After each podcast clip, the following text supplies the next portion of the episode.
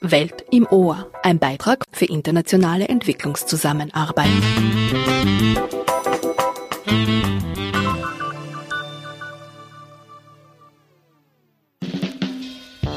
APIR ist ein Programm der österreichischen Entwicklungszusammenarbeit. Zehn Jahre disziplinübergreifend forschen, lehren und lernen für nachhaltige Entwicklung zwischen Österreich und Ländern im globalen Süden. Zu diesem Anlass gibt es bei Welt im Ohr eine Hörschau. Peer-Projektpartnerinnen teilen ihr Wissen über Grenzen und Kulturen hinweg. Was sind die brennenden Fragen unserer Zeit und wie hängen sie zusammen? In diesem Rahmen kooperieren Expertinnen und Wissenschaftlerinnen aus Nord und Süd. Angelehnt an die nachhaltigen Entwicklungsziele bündeln sie ihr Wissen für eine menschenwürdige und gerechte globale Entwicklung. Zu entwicklungsrelevanten Themen wie Gesundheit, natürliche Ressourcen, Energie, Ernährung oder Menschenrechte kommen in dieser Jubiläumssendung Stimmen von EPIR-Projektpartnerinnen und Partnern aus einigen Ländern Afrikas wie Burkina Faso oder Senegal, aus Palästina sowie der Kaukasusregion zu Wort. In zehn Jahren und aus zehn Sendungen ist diese Hörschau den über 150 engagierten Forschern und Forscherinnen sowie den knapp 190 Studierenden, die mit Stipendien gefördert wurden, aus Partnerländern der österreichischen Entwicklungszusammenarbeit gewidmet. Sie haben in der vergangenen Dekade in EPIR-Projekten ihr Wissen und ihre Expertise geteilt und diese auch erweitert. Viele von ihnen haben in Österreich studiert und einige Zeit auch hier gelebt. Heute forschen und lehren sie überwiegend an ihren Heimatinstitutionen, arbeiten und beraten Regierungen und NGOs.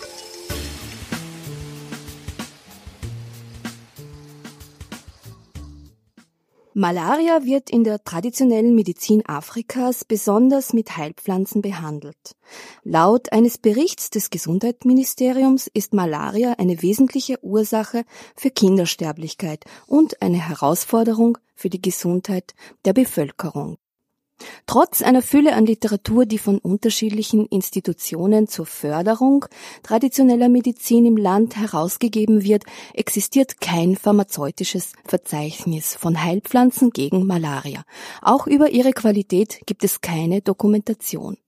Das Projekt, das wir heute präsentieren, hat das Ziel, diese Dokumentation über die Heilpflanzen und ihre Zusammensetzung gegen Malaria zu erstellen, sowie dieses Wissen in akademischen Trainings weiterzugeben. Ich begrüße ganz herzlich im Studio die Projektleiterin Dr. Aline Lamien Meda aus Burkina Faso. Sie leitet das Projekt MEAM. Vielen Dank fürs Kommen.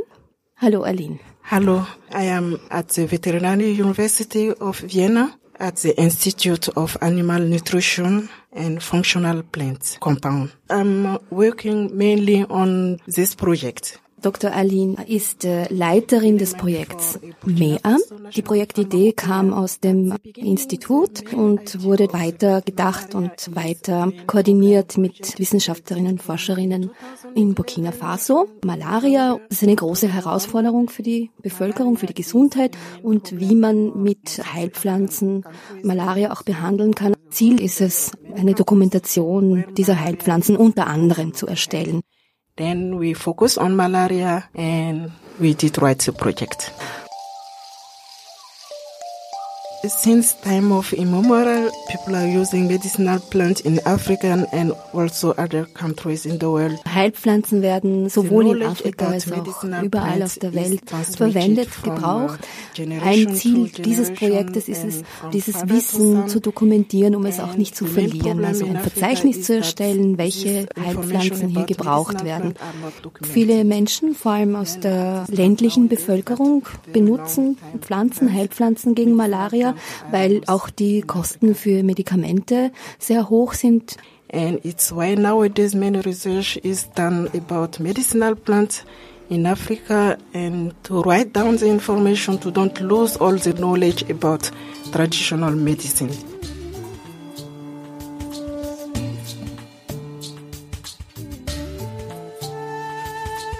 We just did the survey about the medicinal plant use against malaria and we are now going to analyze the survey data to know how many plants are endangered and because two years are very short for a scientific work, the maximum will be between three and five plants. Die Ergebnisse sind eine starke Kooperation unterschiedlicher Institutionen, sowohl in Afrika als auch in Europa.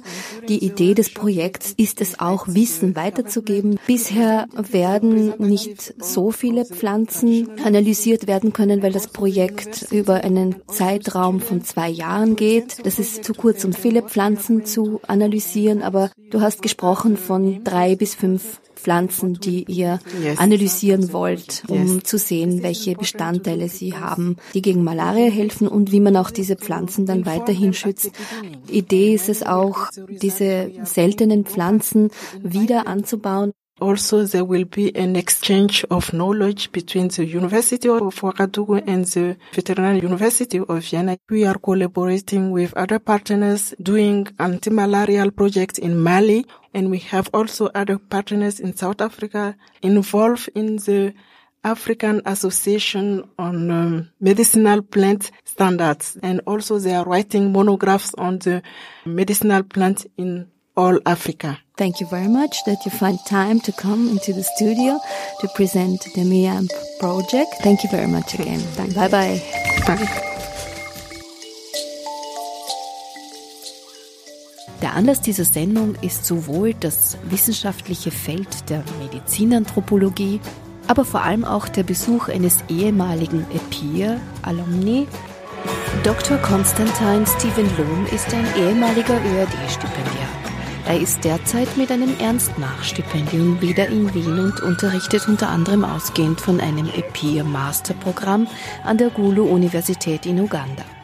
Ich habe ihn am Institut für Public Health und in der Abteilung für Sozial- und Präventivmedizin der Med-Uni Wien besucht.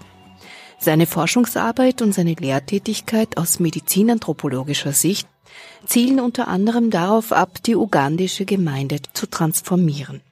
Das Wichtigste dabei ist zunächst die Armut zu reduzieren, um in weiteren Schritten den Menschen ein gutes Leben zu ermöglichen. Gesundheit und Ernährung spielen dabei eine sehr große Rolle und die Medizinanthropologie kann in diesen Fragen besondere Lösungsansätze anbieten. Ich habe mit Konstantin gesprochen und ihn gefragt, welche Aufgabe er als Wissenschaftler und Lehrender, aber auch als Mitglied der ugandischen Gesellschaft hat. Transformation essentially uh, starts with Transformation in der uh, Gesellschaft beginnt in erster Linie mit Information. Wir finden oftmals, dass es Menschen an Basiswissen über ihre eigene Gesundheit fehlt. Natürlich haben die Menschen auch ihre eigene Art und Wege, mit Gesundheit und Krankheit umzugehen. Aber wir haben es hier mit sogenannten vernachlässigten Krankheiten zu tun. Das ist eine Gruppe tropischer Krankheiten, die zu den vernachlässigten und armutsassoziierenden Krankheiten zählen. Sie führen zu lang andauernden und schweren Schäden für die Betroffenen und auch zu ökonomischen Problemen für die Erkrankten selbst, aber auch für ihre Angehörigen. Und einige dieser Krankheiten sind wieder im Kommen, also Information ist einmal das eine. Die Region Gulu ist eine der ärmsten in Uganda und hier gibt es noch einiges indicators, Poverty indicators are not so good as yet. I think it's the lowest in the in the country is yeah, so there's still a bit of work over there.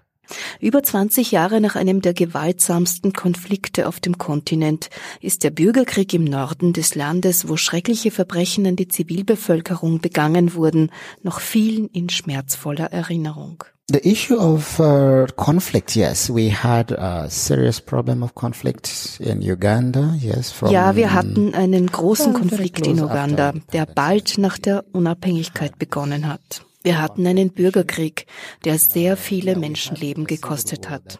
Und wenn ich von der Community spreche, meine ich Menschen mit niedrigem Einkommen. Und diese stellen die Mehrheit im Land dar. Und die Menschen mit den niedrigsten Einkommen im Land, sie sind Selbstversorger. Und diesen Menschen fehlt noch sehr viel, um wie gesagt die Produktion und ihre Lebensqualität zu steigern who uh, still need a lot of support to enhance their capacity for production and then of course to improve quality of life. Ich habe Konstantin auch gefragt, wie diese vernachlässigten tropischen Krankheiten das Leben der Menschen in Uganda beeinflussen und wie die ugandische Regierung in Kooperation mit der OEZA gegensteuert. Yes, neglected tropical diseases are quite a number. We have like river blindness. Then of course we have uh, elephantiasis also. Normally ja, wir zählen einige tropische Krankheiten in Uganda, wie beispielsweise die sogenannte Flussblindheit, die immer noch ein großes Problem darstellt. Die Weltgesundheitsorganisation ist hier auch vor Ort und unterstützt das Land bei der Eliminierung der Krankheit, die von kleinen Mücken übertragen wird. Dann gibt es die Elephantiasis, die auch über eine Art Mücken übertragen wird und mit einer abnormen Schwellung eines Körperteils einhergeht. Meistens sind es die Beine und die Menschen erholen sich bis zu ihrem Lebensende nicht davon. Dann gibt es die Jiggers, das sind Sandflöhe, die sich in die Haut der Menschen fressen weiters parasitische Würmer, die den Magen-Darm-Trakt befallen und so weiter. Das alles gibt es. Auch die Nick-Krankheit kommt gehäuft im Norden Ugandas vor. Diese Krankheit betrifft überwiegend Kinder und es wird untersucht, ob eine mögliche Krankheitsursache die Belastung mit Chemikalien während der Kriegszeiten ist. Es gibt zwar einige Medikamente dagegen, aber diese Krankheit bringt das Leben ihrer Familien durcheinander und das Einzige, was sie brauchen, ist eine rund um die Uhr Betreuung. Die ugandische Regierung ist weiterhin herausgefordert, weil unser jährliches Budget für Entwicklungsprogramme kommt unter anderem von Geberländern wie beispielsweise Österreich, aber auch anderen Partnern der Entwicklungszusammenarbeit. Somit operiert die ugandische Regierung bei der Budgetierung für Gesundheitsprojekte mit der Einstellung, dass ein Teil der Ausgaben in Form von Entwicklungskooperationen hereinkommt. Der ugandische nationale Aktionsplan sieht eine enge Kooperation mit der OEZA vor, insbesondere in den Bereichen Wasserversorgung und Siedlungshygiene, aber auch Verantwortlichkeit in der Regierungsführung und das geht auch mit dem Thema Gesundheit einher. Wir haben auch das AIDS-Informationszentrum und die ugandische AIDS-Kommission, die mit den Behörden Ziele in Kooperation mit den Gebern definieren und helfen, die HIV-Krise zu bewältigen. to support managing the HIV crisis. We also have the, the National Planning Authority. So all these organizations, the government parastatals, uh, they work together eine abschließende Frage war zur Bedeutung von Kultur für die Gesundheit sowie welche Lösungsansätze die Medizinanthropologie anbietet und wie das in der Praxis umgesetzt wird. Yeah, culture is uh, extremely very important because uh, you know that's the way of life for, for Kultur people. ist extrem so, wichtig, denn das ist das Leben von Menschen. Also wenn wir mit Medizinanthropologie arbeiten, dann sehen wir, dass Menschen sehr unterschiedliche Dinge über Krankheiten glauben. Zum Beispiel, wenn es um die Ebola-Krise geht. Wir haben eigene Berater und Beraterinnen, unter anderem hier vom Wiener Institut für öffentliches Gesundheitswesen. Aktuell ist unsere Beraterin Ruth Kutelek vom Institut in Sierra Leone zusammen mit der Weltgesundheitsorganisation vor Ort. Die Lösungen der gesundheitlichen Probleme während der Ebola-Krise, die speziell in Sierra Leone sehr ernst sind, liegen auch in kulturellen Fragen. Wenn jemand stirbt, muss die Leiche gewaschen werden, aber einen an Ebola gestorbenen Menschen zu reinigen bedeutet höchste Ansteckungsgefahr mit der Krankheit. Und dazu muss man verstehen, wie die kulturellen Praktiken und Rituale mit Toten in Gesamtwestafrika sind. Aber das gilt auch für Uganda im Speziellen. Auch hier müssen wir die Community kennen und verstehen, welche Bräuche sie haben, woran die Menschen glauben und so weiter. Und das mit Krankheit in Verbindung. Und wenn man diese Eigen- oder Besonderheiten einer Gesellschaft kennt, dann kann man zu den Menschen gehen und mit ihnen arbeiten. Sie informieren und ermutigen, ihre Praktiken so umzustellen, dass es ihrer Gesundheit förderlich ist. Das ist, was Medizinanthropologie macht, wie man gemeinsam gesundheitliche Probleme lösen kann. That is really the essence of uh, doing medical anthropology, learning the people and trying to get all the facts on the ground about people and what they do.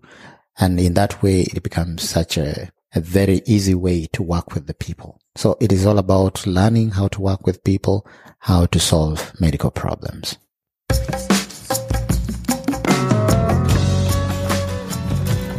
Im anschließenden Beitrag hört ihr über die Ursachen von Wasserknappheit und ihre Auswirkungen auf den menschlichen Alltag. Darin sprechen Atekelt Abebe Katama, sie ist Ingenieurin und Lektorin an der Universität Bahir Dar in Äthiopien und Doktoratsstipendiatin des EPIR-Programms. Sauberes Wasser zu haben ist für viele Menschen nicht selbstverständlich, obwohl der Zugang zu Wasser ein Menschenrecht ist. 800 Millionen Menschen mehr als auf dem europäischen Kontinent, haben keinen Zugang zu sauberem Trinkwasser. Und das dreifache mehr Menschen haben keine oder nur unzureichend Zugang zu Toiletten. Regarding to the water supply and sanitation in Ethiopia, still the government and community struggling to die äthiopische Regierung bemüht sich, die nötige Menge an sauberem Trinkwasser für die dringendsten Bedürfnisse wie Trinken und Waschen zur Verfügung zu stellen. Aber die sanitäre Versorgung hinkt sehr weit hinten nach, vor allem in ländlichen Gebieten. Dort verrichten immer noch 30 Prozent ihren Notdurft im Freien. Der Großteil lebt am Land. Das sind 85 Prozent der Bevölkerung. 85 is living in the rural area, so the problem is really serious. Wasser ist kostbar und Brunnen sind oft weit entfernt. Meist müssen Frauen und Mädchen Kilometer laufen und schwer tragen, um Wasser zum Kochen und Waschen zu haben. In the rural area, the women might travel about four to five hours to fetch the water for the household. Frauen müssen täglich mehr als vier, fünf Stunden gehen, um Wasser für den Haushalt zu holen. Das bedeutet auch, dass die Mädchen nicht die Schule besuchen, weil sie im Haushalt mithelfen müssen. Die sozioökonomischen Aktivitäten des Landes nehmen daher Einfluss auf die Schulbildung von Mädchen. Aber auch die Schulen haben keine guten Sanitäranlagen und die Mädchen möchten nicht hingehen. In der Stadt sieht es etwas besser aus. Dennoch müssen auch hier Menschen weit fahren, um zu Wasser zu kommen. Man sieht Menschen überall Wasser tragen. Das ist der Alltag im Land.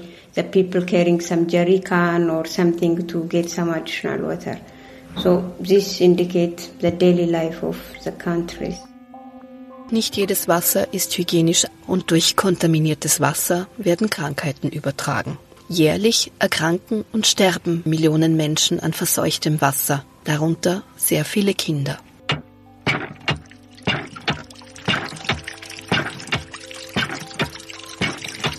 Den Weltwassertag gibt es seit der Konferenz der Vereinten Nationen in Rio immer im März und unter einem anderen Motto. Im urbanen Bereich, in Städten, sind die Toiletten dieselben. In Wohnungen gibt es Toiletten und in öffentlichen Gebäuden sind sie für Männer und Frauen getrennt. Aber in ländlichen Gebieten gibt es meist nur eine Toilette gemeinsam. Jetzt versuchen sie auch dort die Toiletten zu trennen, so dass auch Frauen ihre eigenen haben und nicht auf die Männer warten müssen. In ländlichen Gebieten bevorzugen die Frauen in den Busch zu gehen, um Zeit für sich zu haben. In Äthiopien nutzen die Frauen diese Zeit, um sich mit den Nachbarinnen auszutauschen. Frauen gehen meistens gemeinsam ins Freie und während sie ihre Notdurft verrichten, sprechen sie über Probleme zu Hause oder über anderes. Es gibt Initiativen, Toiletten zu trennen und näher zu bauen. Heute leben 1,2 Milliarden oder circa ein Fünftel der Menschheit in Gebieten mit Wasserknappheit. In über 40 Ländern der Welt leiden Menschen unter Wassermangel. Das Ziel, mehr Sanitäranlagen zu bauen und vor allem Toiletten, ist allerdings gescheitert. Wasser ist Zündstoff für Konflikte. Bevölkerungszuwachs und Klimawandel werden als Gefahr von Wasserkriegen dargestellt. Diese zwei Faktoren sind jedoch nicht die einzige Ursache für Konflikte um Wasser. Der Bau von Staudämmen zur Stromversorgung und industriellen Landwirtschaft bringt radikale Veränderungen der Lebensgrundlagen für Menschen und Ökosysteme. Zwangsumsiedelungen und damit kein Zugang zu Wasser und Land sind ebenfalls Ursachen für Konflikte. Vor allem Frauen in der Subsistenzwirtschaft sind davon bedroht, weil ihre besonderen Bedürfnisse nicht ausreichend berücksichtigt werden. Die Privatisierung staatlicher Quellen ist eine weitere Ursache für Konflikte. Das lukrative Geschäft mit dem flüssigen Gold verspricht internationalen Konzernen sprudelnde Einnahmequellen. Dort, wo die öffentliche Hand wenig investiert, um vorhandene Quellen zu erschließen, müssen die Menschen teure Plastikflaschen kaufen, die sie sich kaum leisten können. Weltweit fordern Kritiker und Kritikerinnen, die kapitalistischen Ökonomien sowie vorhandene Machtstrukturen genauer unter die Lupe zu nehmen. Weiters fordern sie eine Repolitisierung von Umweltproblemen.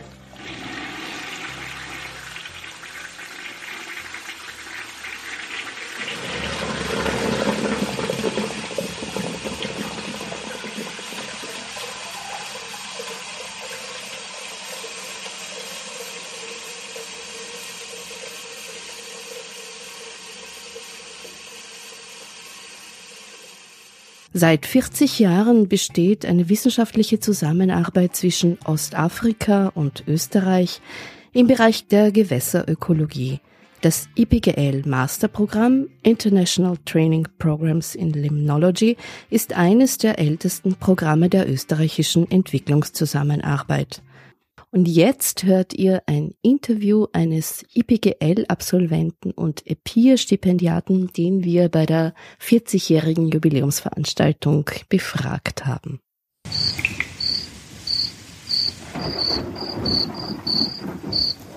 Najib Bateganya aus Uganda hat den Master des IPGL-Programms absolviert und heuer seine Dissertation im Bereich der Gewässerökologie an der Universität für Bodenkultur abgeschlossen. Er war EPIR-Stipendiat und wurde von der österreichischen Entwicklungszusammenarbeit gefördert.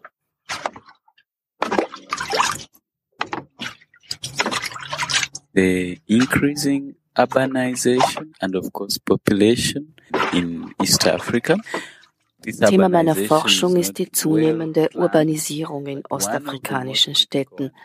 Die meisten Städte sind unvorbereitet auf die rasch steigenden Bevölkerungszahlen. Die Infrastruktur ist schlecht, die Problematik mit Sanitäranlagen ist groß, weil das Schmutzwasser nicht richtig entsorgt wird. Und das alles ist zum Nachteil der Wasserqualität und somit gesundheitsschädigend für die Bevölkerung. In meiner Dissertation habe ich nach praktischen und ökologischen Lösungen für diese Probleme geforscht und mir erfolgreiche europäische Modelle angesehen, die auch für die ostafrikanischen Städte anwendbar sind. Das Trinkwasser in Uganda kommt vom Viktoriasee und auch das Abwasser landet wieder dort. Wir brauchen keine teuren technischen Lösungen für sauberes Wasser, sondern ökologische, wie das Ansetzen von Pflanzenkläranlagen. So we have to make sure that we have some solutions to prevent the source of our water.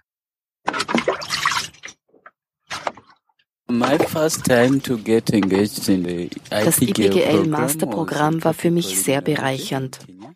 Ich habe Erfahrungen in der internationalen Zusammenarbeit mit EU-Partnerinnen gesammelt aber auch der Austausch mit Kolleginnen aus Afrika war wichtig für meinen weiteren Weg.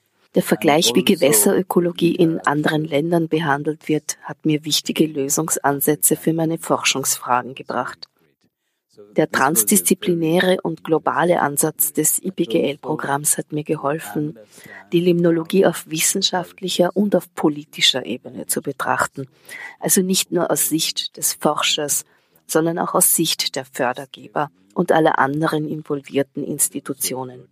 Das hat mir in meiner Arbeit viele Möglichkeiten eröffnet und mir die Zusammenarbeit mit unterschiedlichen Verantwortlichen erleichtert. The exposure, the networking and the enhancement of the technical expertise. Our time we were only doing the lectures in the European countries. Mit dem EPIR-Stipendium der österreichischen Entwicklungszusammenarbeit konnte ich in Österreich, in Holland und in anderen europäischen Ländern studieren. Aber das Besondere daran war, dass die österreichische Entwicklungszusammenarbeit vor allem die Feldforschung in meiner Heimat Uganda gefördert hat. Ich konnte in meinem Land nach Lösungsansätzen forschen und habe dort mit unterschiedlichen Akteurinnen aus Wissenschaft, Wirtschaft und Politik zusammengearbeitet.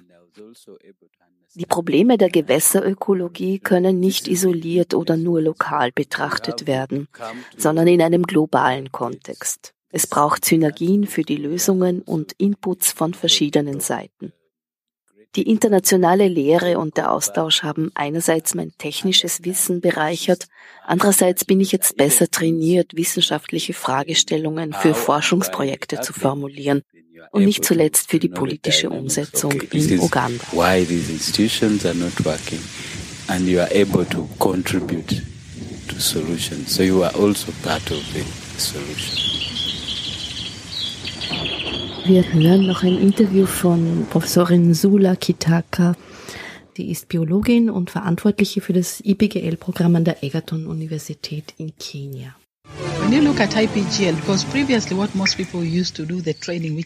Der transdisziplinäre Ansatz im IPGL-Programm beinhaltet ein breites Wissen der Gewässerökologie, denn dieses Fach ist sehr dynamisch. Das heißt, Studierende bekommen Einblick in den diversen Feldern der Limnologie, aber auch sozioökonomische Fragen, wirtschaftliche und ökologische Managementkonzepte sowie Fragen der Wartung und der Dienstleistungen in diesem Bereich sind Bestandteil der Trainingskurse und des Masterprogramms. Das alles kann nicht isoliert behandelt werden und das wird von einem multidisziplinären Team gelehrt. Die Studierenden haben Glück. Zu meiner Studienzeit hatten wir dieses Angebot nicht.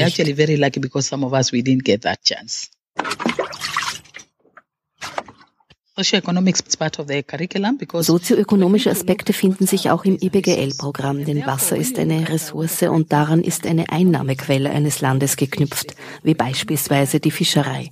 Wir haben demnach auch Wasserökonomie als Teil des Curriculums. Das ist auch ein wesentlicher Punkt, um beispielsweise Regierungen zu beraten.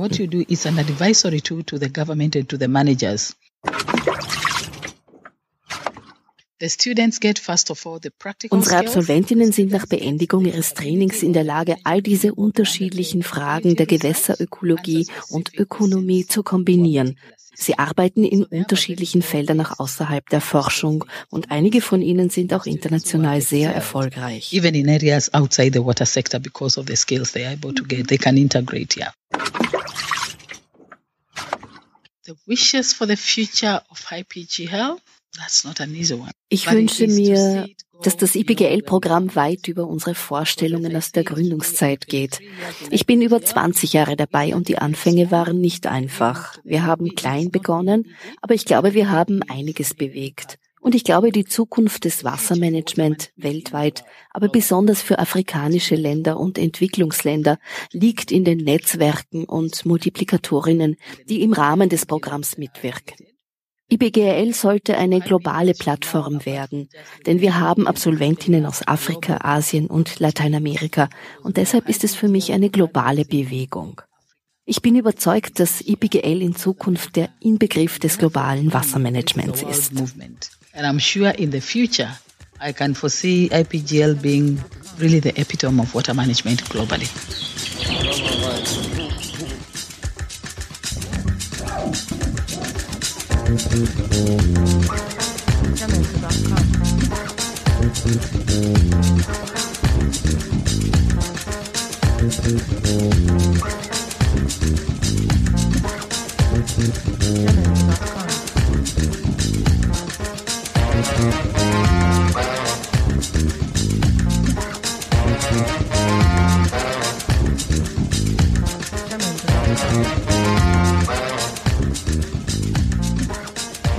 Ich danke Ihnen, dass Sie sich Zeit genommen haben, einige Fragen zu beantworten über das EPIR-Projekt Sea for Cities, Sustainable Energy Access for Sustainable Cities. Und das Projekt ist zwischen Senegal und Österreich. Es geht hier um das Stadtprojekt in Dakar. Diamniadio heißt das. Ähnlichkeiten weist es auf mit der Seestadt Aspern in Wien. Ich habe ein Interview geführt mit der Projektverantwortlichen. Sie heißt Aminata Fall, hat Umwelt- und Wirtschaftswissenschaften studiert, ist derzeit Doktorandin an der Energy Economics Group an der TU Wien. Was macht Wissenschaft und Forschung im Bereich nachhaltiger Energie für resiliente oder nachhaltige Städte? Coming back just to the comment you made previously on the need for having new cities. Urbanization over the last years has been really a trend for worldwide, but it was particularly important in African cities. Herzlichen Dank für die Einladung zunächst. Äh, ich möchte ein wenig auf die Urbanisierung besonders in Afrika eingehen. Die Bevölkerungszahlen sind in nur wenigen Dekaden rapide angestiegen.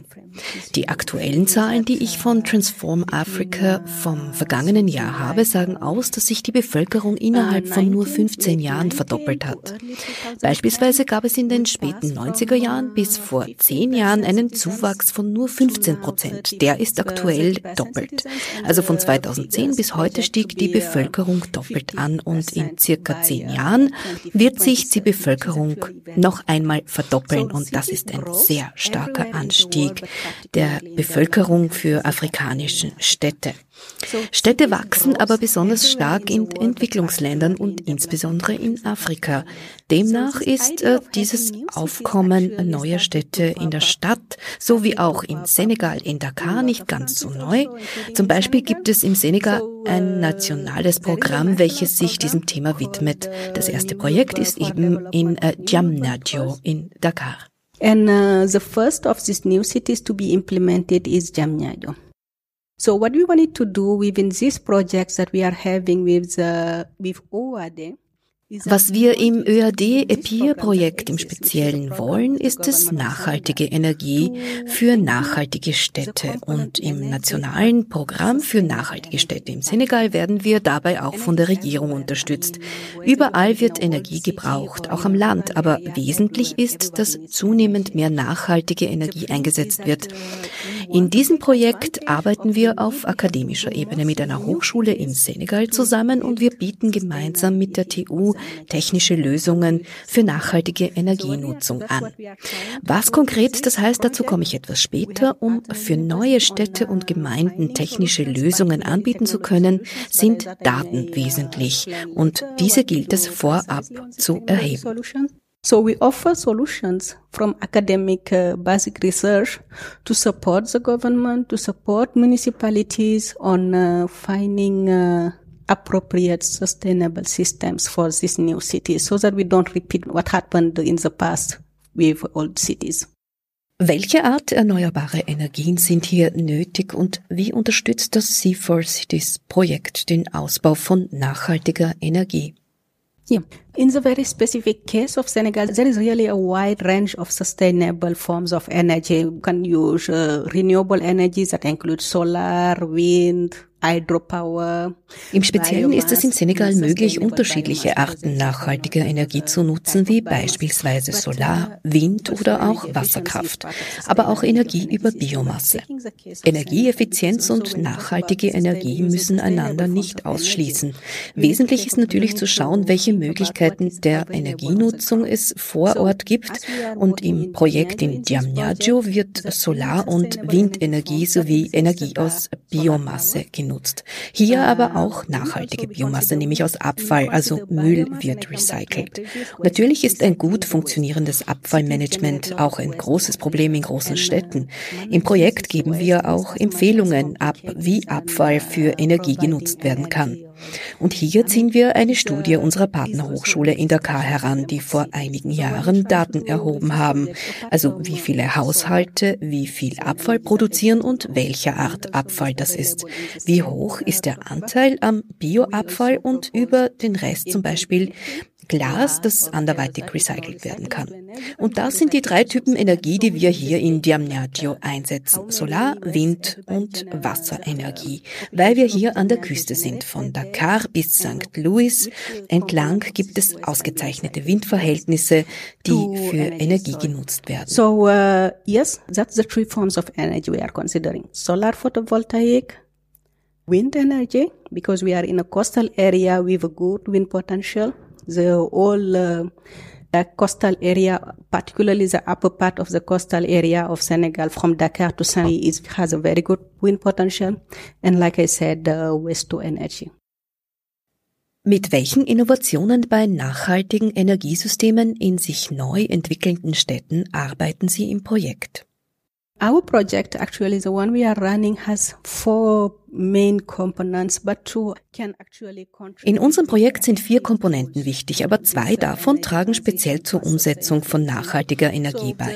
Eine davon ist eine Software, die wir entwickeln. Wir möchten Bürgerinnen und Bürgern die Möglichkeit geben, sich selbst über den Zugang und die Möglichkeiten zu nachhaltiger Energie zu informieren. Die Menschen wissen bereits viel darüber, aber über diese Software können sie alle Informationen von den Anbietern über die Art und Dauer der Umsetzung bis zu den Kosten und den Ersparnissen, sowohl finanziell als auch in Form von CO2, die sie mit einem Umstieg haben. Also wenn jemand sagt, ich möchte gern Ökostrom beziehen, dann soll er oder sie best und schnellstmöglich über die relevanten Informationen verfügen. Wir haben diese Software auf Deutsch übersetzt heißt sie in etwa Planungsmodell für Energiesysteme genannt.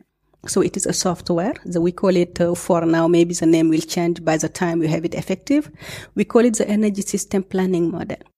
Auf welche Weise ist wissenschaftliches Arbeiten hier gefragt?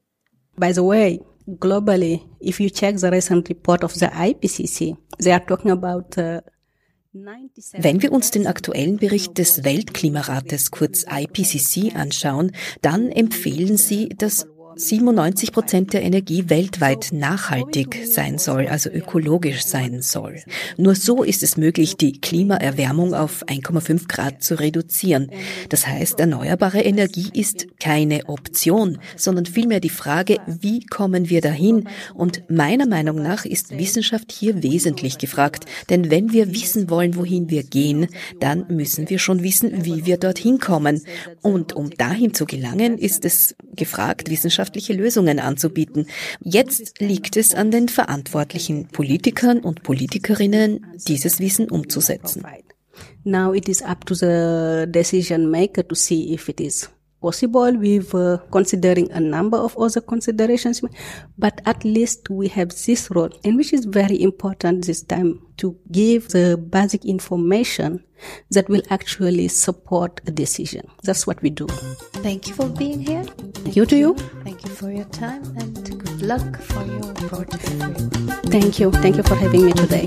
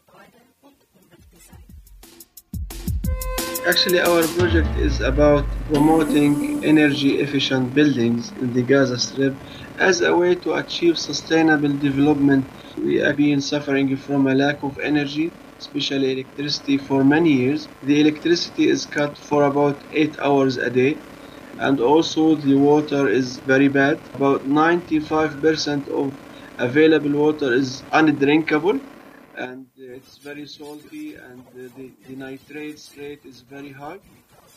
Uh, also, there is lack of, uh, of building materials and equipment. So the situation is, is very different normally actually. So, and one of the main topics that make the life is very difficult here and is a basic need for for any community nowadays. But in the Gaza Strip is is very important because I mean it's, it's, I mean the available amount of electricity is is very limited. And the people actually suffer a lot from this actually problem actually the electricity and the power for for uh, I mean continuously it has to be cut actually uh, when the turn uh, is, is, is, is, is, is, on actually it's because we have to accommodate ourselves and find solutions that's why actually we came to this idea which is to design and to build the new buildings and also to accommodate the existing buildings in a way to reduce the amount of electricity needed to run these buildings. To provide it to the Gaza Strip from two main resources, one from Israel and the other from, from Egypt. And because of the restrictions, because of the siege, because of the financial difficulties we have been actually suffering here from, uh, sometimes we cannot actually have the required amount of electricity to the people here in the Gaza.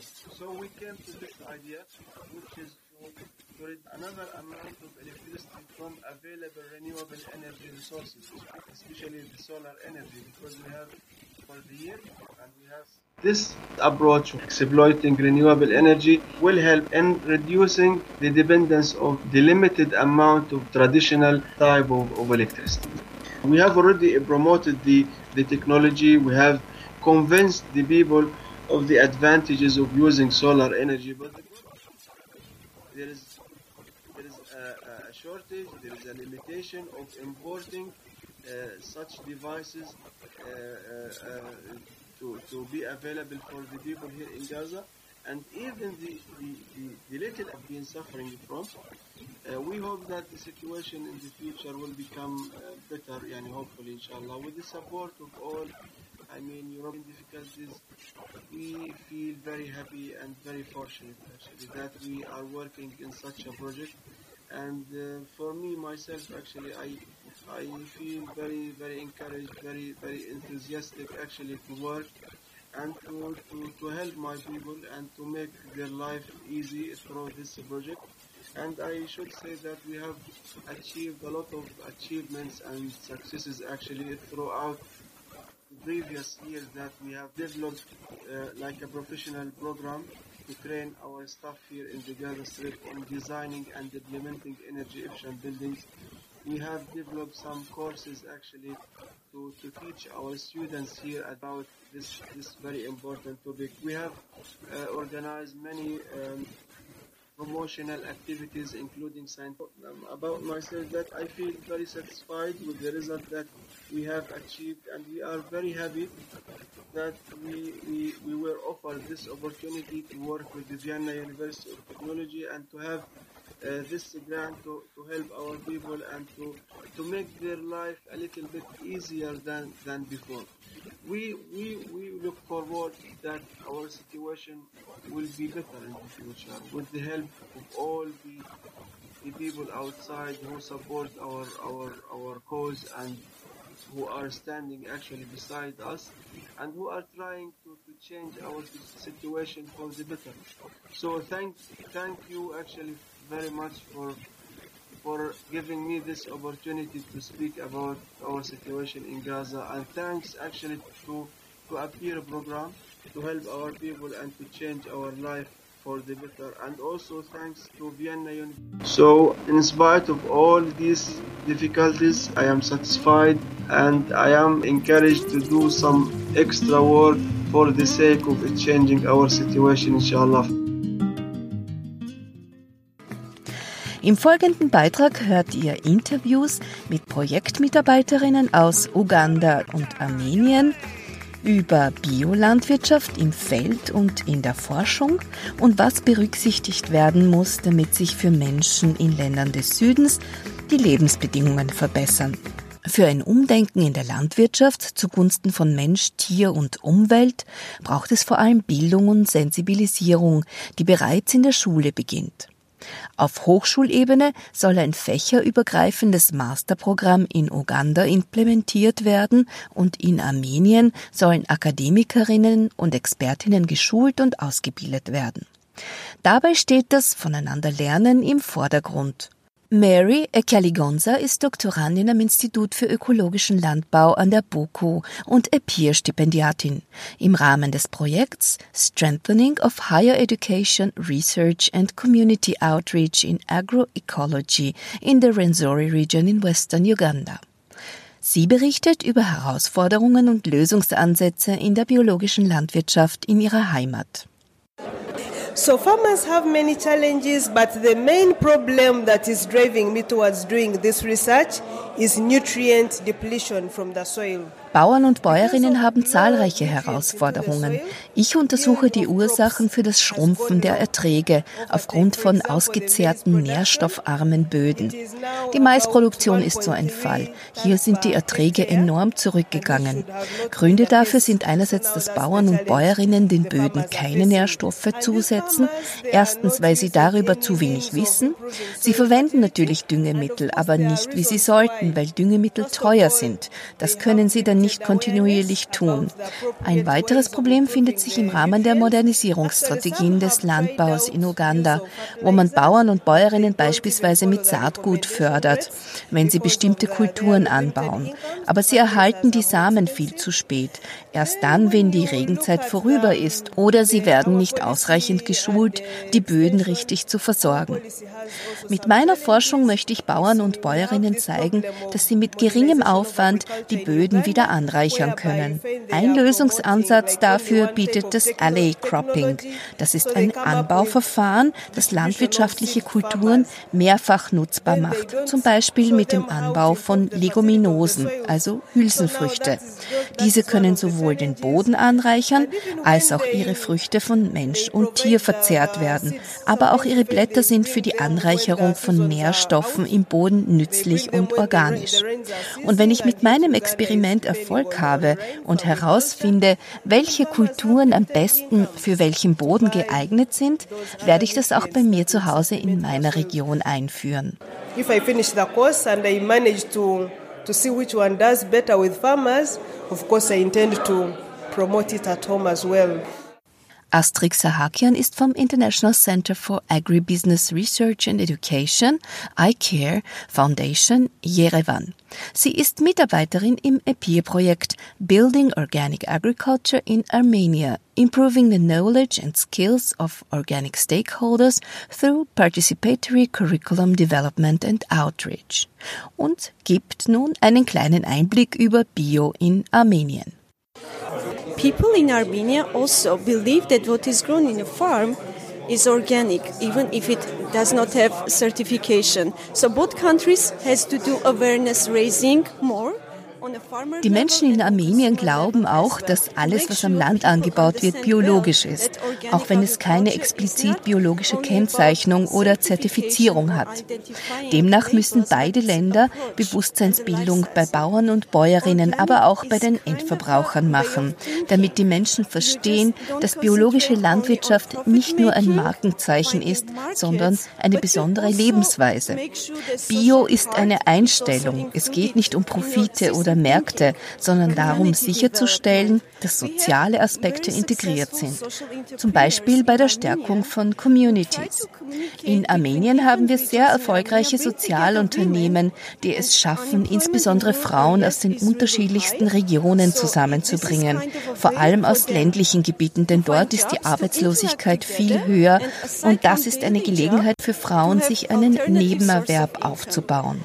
In Armenien gibt es an die 2000 Wildkräuterarten, die für medizinische Zwecke, für Tees und als Küchenkräuter eingesetzt werden. Ein neues Projekt bietet nun die Möglichkeit, speziell Frauen einzuschulen, solche Wildkräuter zu erkennen und sie nachhaltig zu verwerten. In weiterer Folge sollen die Frauen natürlich auch Führungs- und Vernetzungspositionen einnehmen und Vermarktungsstrategien für ihre Produkte kennenlernen. The training modules that we are preparing leadership skills of women who can be in direct contact with processors and communicate easily with them because they have leaders among them.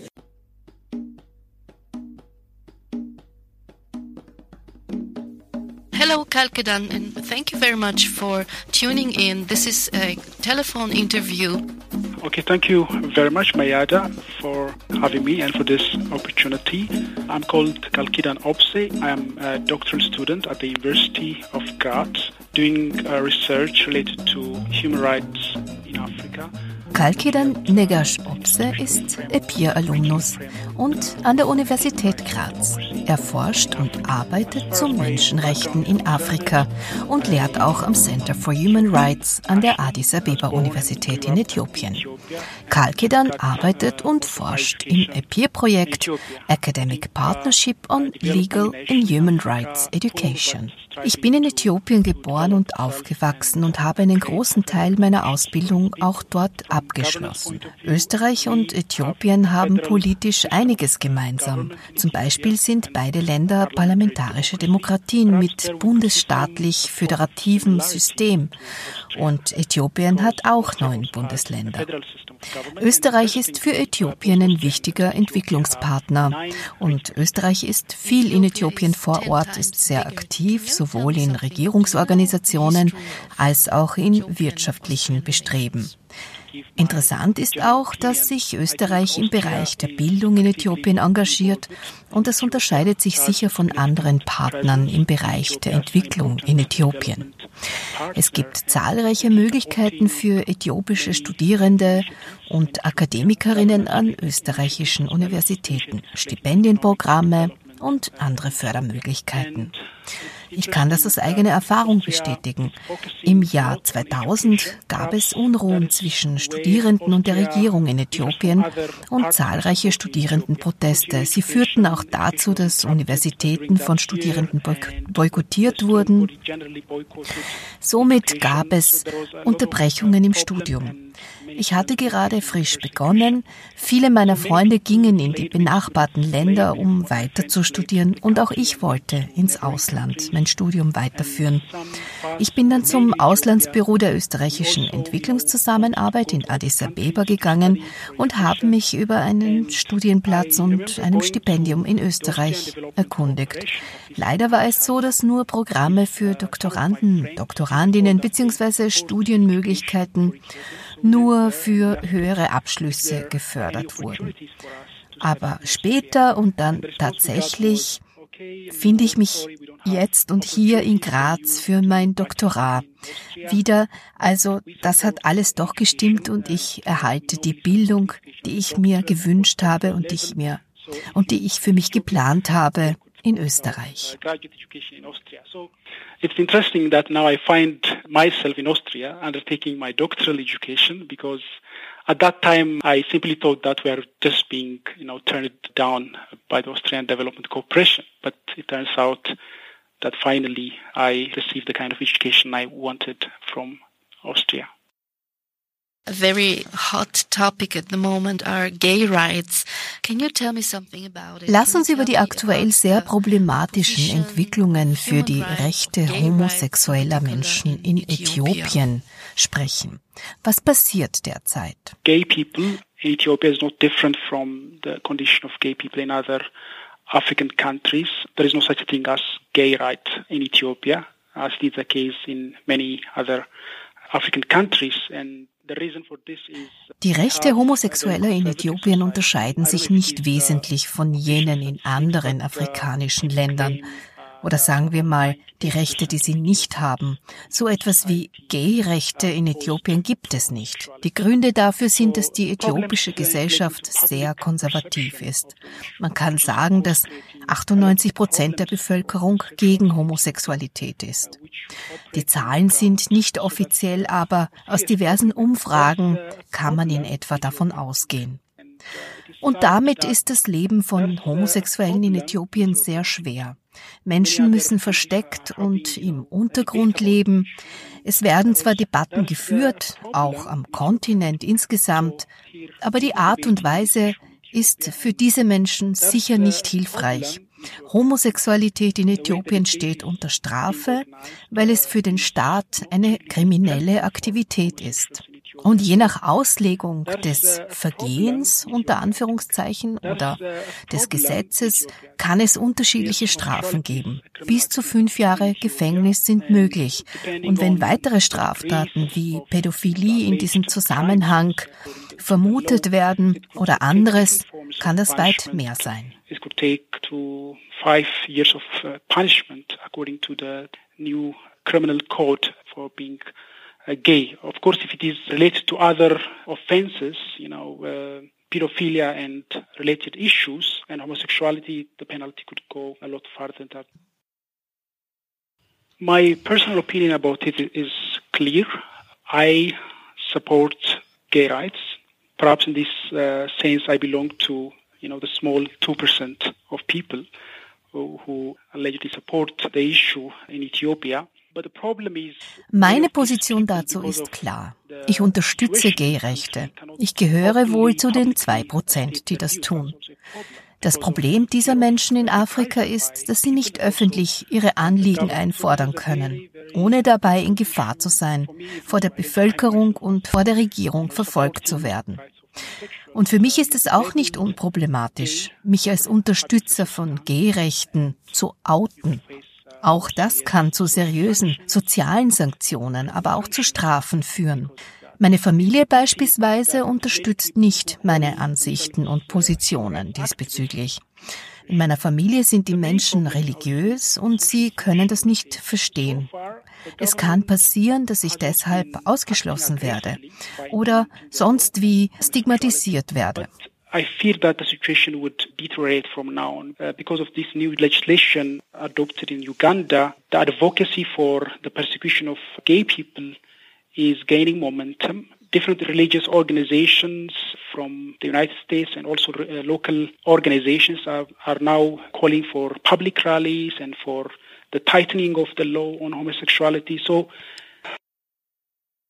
sadly, the effect of the new Ugandan law uh, is not limited to Uganda. It's being felt Insgesamt geht es in eine sehr falsche Richtung.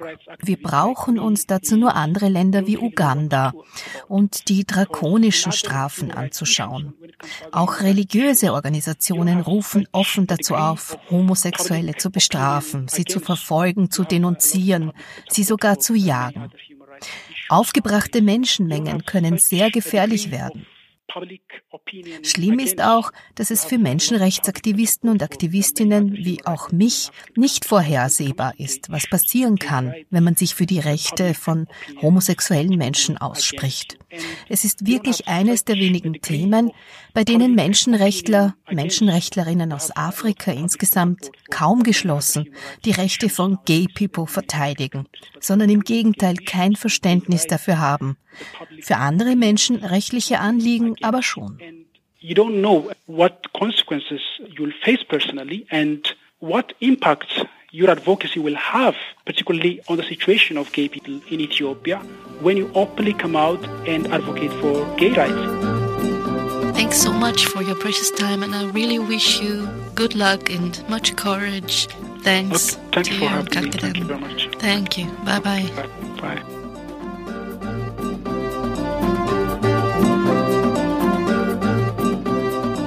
Herzlichen Dank für die Aufmerksamkeit und fürs Zuhören. Ich verabschiede mich an dieser Stelle und alle unsere Sendungen sind wie immer im Archiv nachzuhören unter öad.at slash Welt im Ohr.